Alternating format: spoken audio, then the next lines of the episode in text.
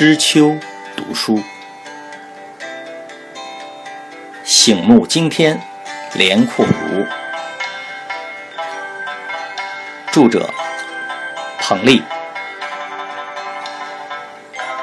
中华书局出版。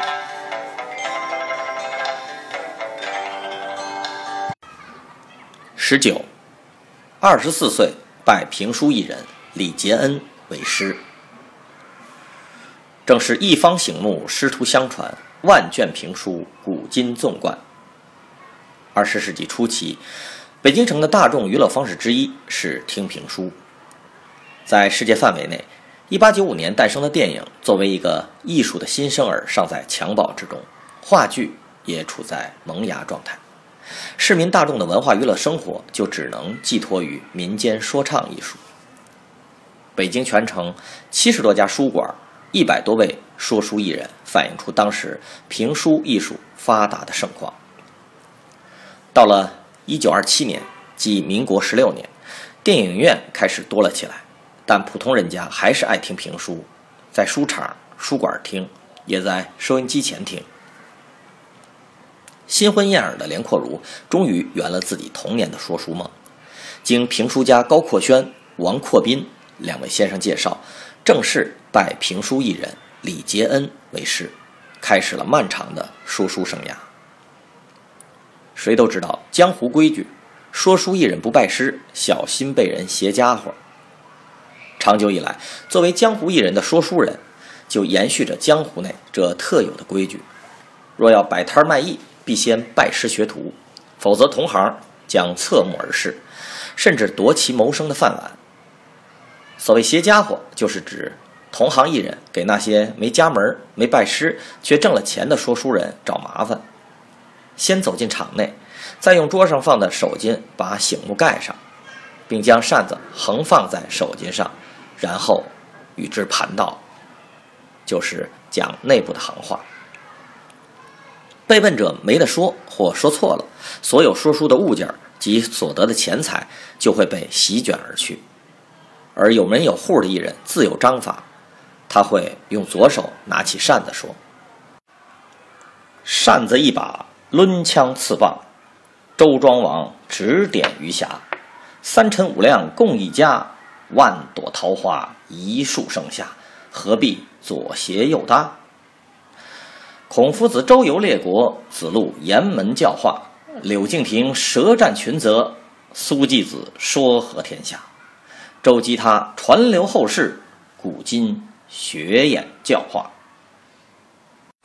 说完这最后一句，再用手拍醒目一下，便可继续说书。而那盘道的人就不敢再说什么了。忠厚老实人不反诘，争锋斗狠者必反击。他可再用毛巾把醒目盖上，将扇子横在毛巾上，意思是让盘道的人给拿开。这时，就轮到盘道的开口了。他也用左手拿起扇子说：“一块醒目为业，扇子一把生涯。江河湖海变为家，万丈波涛不怕。”然后再拿开毛巾放在左边，用右手拿起醒目说：“醒目能人制造，未欠。”野草鲜花，文官武将亦凭他，入在三臣门下。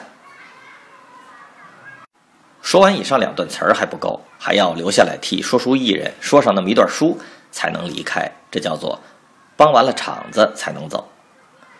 假使盘道的不会说以上两段词儿，按照江湖规矩，就得包赔说书艺人一天的损失，一天挣多少就得赔多少。上面盘道的词令中有一句：“周庄王指点余霞。”据连阔如考证，说书艺人是从古书艺术分流出来的，而古书艺人以周庄王为鼻祖。在尧舜的时代，朝堂里设立谏鼓，虽是以下见上，亦是一种教化的意义。周庄王曾在古时击鼓化民，他们唱大鼓也是。正风化俗，劝化人民的，就以周庄王当祖师爷了。北京的各杂耍场子、各书馆后台都有一张神桌，桌上是个牌位，上面写的是“周庄王之神位”。神位左边写有清音童子，右边写作古板郎君。他们说大鼓书时用的书叫书鼓，按规矩应当有一百个铜钉，其中的意义是仿着文王百子图的。另有一人更相信关于评书鼻祖的故事。周朝第十五代王周庄王姬他，公元前六百九十六年至公元前六百八十一年在位，以孝顺母亲出名。他为给病中的母亲消愁解闷儿，就总伏在他床前讲故事。母亲的心情一好，病也就见好了。但故事讲完了，母亲还没听够，怎么办呢？他就让四位。口齿伶俐的大臣轮流说故事。这四位大臣分别姓梅、恒、胡、赵。直到周庄王去世，换了新君，这些善说故事的大臣在宫廷里依然得到敬重，因为周庄王留下字据，嘱咐后人善待之。据传，说书人的扇子就是周庄王的尚方宝剑，醒目代表官印，而手帕则是圣旨。这就是周朝以孝治天下的注脚，也是周姬他流传后世、古今学演教化这样的一种解释。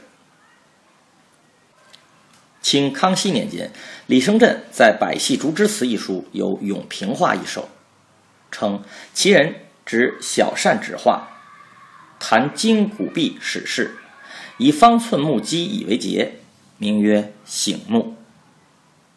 说到这醒目，同一物件有不同的称谓。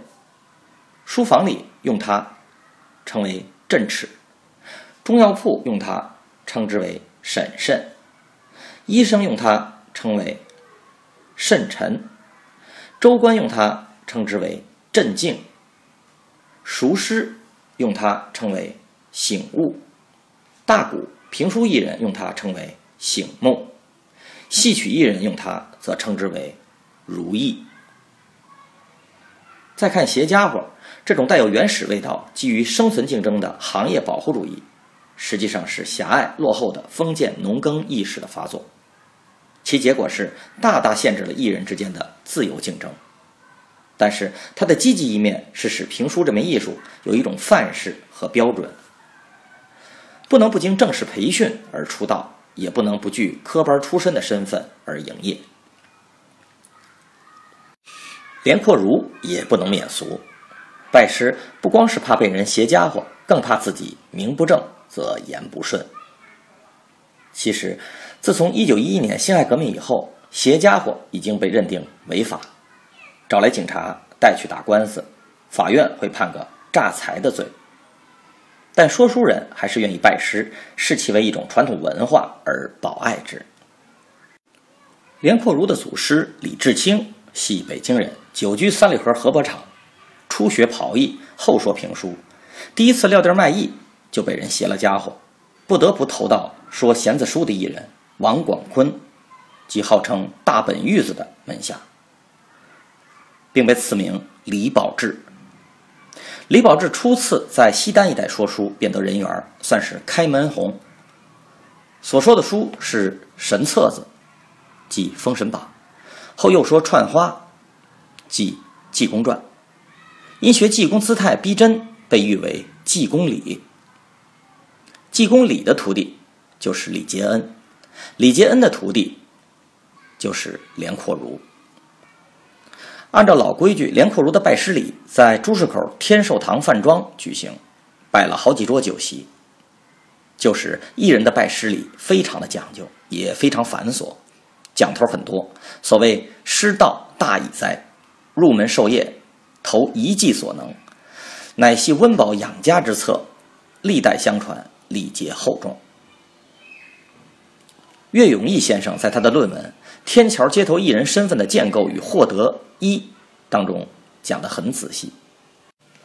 例如，拜师仪式举行的时间地点一般都是由师傅定，时间要么与师傅的生日重合，要么就是另外的喜庆吉利的日子。地点一般都在饭庄。拜师仪式时，师傅或者师母要将本行当的道具赐给徒弟一套，如说书艺人用的醒目、手巾、扇子，说相声用的装白沙子的布袋。当然，有的道具是徒弟自己就准备好了的，也有的是徒弟出师时由师傅赐予。仪式开始时，师傅上手就做，由年龄辈分最高的一位担任的主持人诵赞词。世人传艺兼传德，德艺二字难分隔。有德伐艺难糊口，有艺无德人笑则。德艺双馨成杰俊，江湖中人但难得。先师开创张口饭，徒辈传承刘义德。之后，由做下手的徒弟向师傅行弟子礼，然后三叩首。那时的师徒观念是一朝为师，终身为父。除了三节两寿到师傅家探望送礼，尤其是为孤寡的师傅养老送终，这是一人尊师的主要表现，并且被徒弟看作是莫大的荣耀。经人介绍，连阔如拜李杰恩为师。师傅李杰恩和门长王杰奎一商量，就给这新入门的徒弟起了个艺名——阔如。连阔如这个艺名就是从那时候叫起来的。连阔如本名毕玉珍，学名毕连寿，摆摊儿曾用名连仲三，此后批八字用名乐天居士，写作出版《江湖丛谈》一书使用的笔名云游客，因此他一生当中共使用过六个名字。北平评书界。杰字辈的徒弟都是阔字辈的，而如，则表示学评书如意如愿。此前天桥一带的人只知道有个叫连仲三的，是摆摊算卦的。这回京城说书的开始慢慢了解连阔如，慢慢认识他的才华了。李杰恩师傅送给徒弟一块醒木，即惊堂木，并讲明了用途。这惊堂木自有惊人之处，小小一方木头，运用全靠灵心。说到皇帝，惊堂木变成大玉玺，哐当一声，百官震触，四四方方，南北东西，普天之下，莫非王土。说到丞相，惊堂木化作魏征蛇，文臣死谏，自古而然，一言可以兴邦，一言可以丧国。说到元帅，惊堂木便是龙泉剑，剑锋所指，冰雪天山，壮志饥餐葫芦肉，笑谈渴饮匈奴血。说到县官，惊堂木便是升堂鼓，黑脸的包拯，红脸的关公，当官不为民做主，不如回家卖包谷。说到文人，金堂木就是羽毛扇，谈笑鸿儒间，挥毫科举场。玉树临风，潇洒气质，华美出尘。说到农夫，金堂木又称一柄锄，头戴斗笠，饥肠辘辘，锄禾日当午，汗滴禾下土。说到屠户，金堂木则是宰牛刀，庖丁解牛，游刃有余。汉高祖刘邦的朋友也杀猪。说到和尚，惊堂木好比小木鱼儿。口里念经，振振有词。南无阿弥陀佛，苦海无边寻渡。说到隐士，惊堂木会是一管箫，呜呜咽咽，游子无眠。清泉石上流，明月松间照。一开始，连阔如随师傅李杰恩学说袍带书，《西汉演义》和《封神榜》，后来他又师从张承斌进修了《东汉演义》。而坐在书馆听书的普通听众孙坤坡，也成了连阔如的一字师。白天，连阔如在师傅说书的书馆托处，捧个笸箩在听众席收钱，凭着良好的技艺，一年半载，早把师傅的道活揣摩吃透，变成了自己的活计。谈到学评书，二十世纪三四十年代的民俗学家金寿申讲。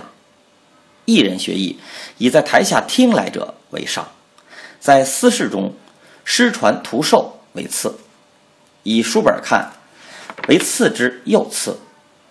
看来纸上得来终觉浅，说书人瞧不起墨客，师徒传授也不灵光，光凭念买卖是学不来真经的。还是在书场书馆自己倾听、自己咂摸的，能学真本事。这最后一种学习方法最见成效。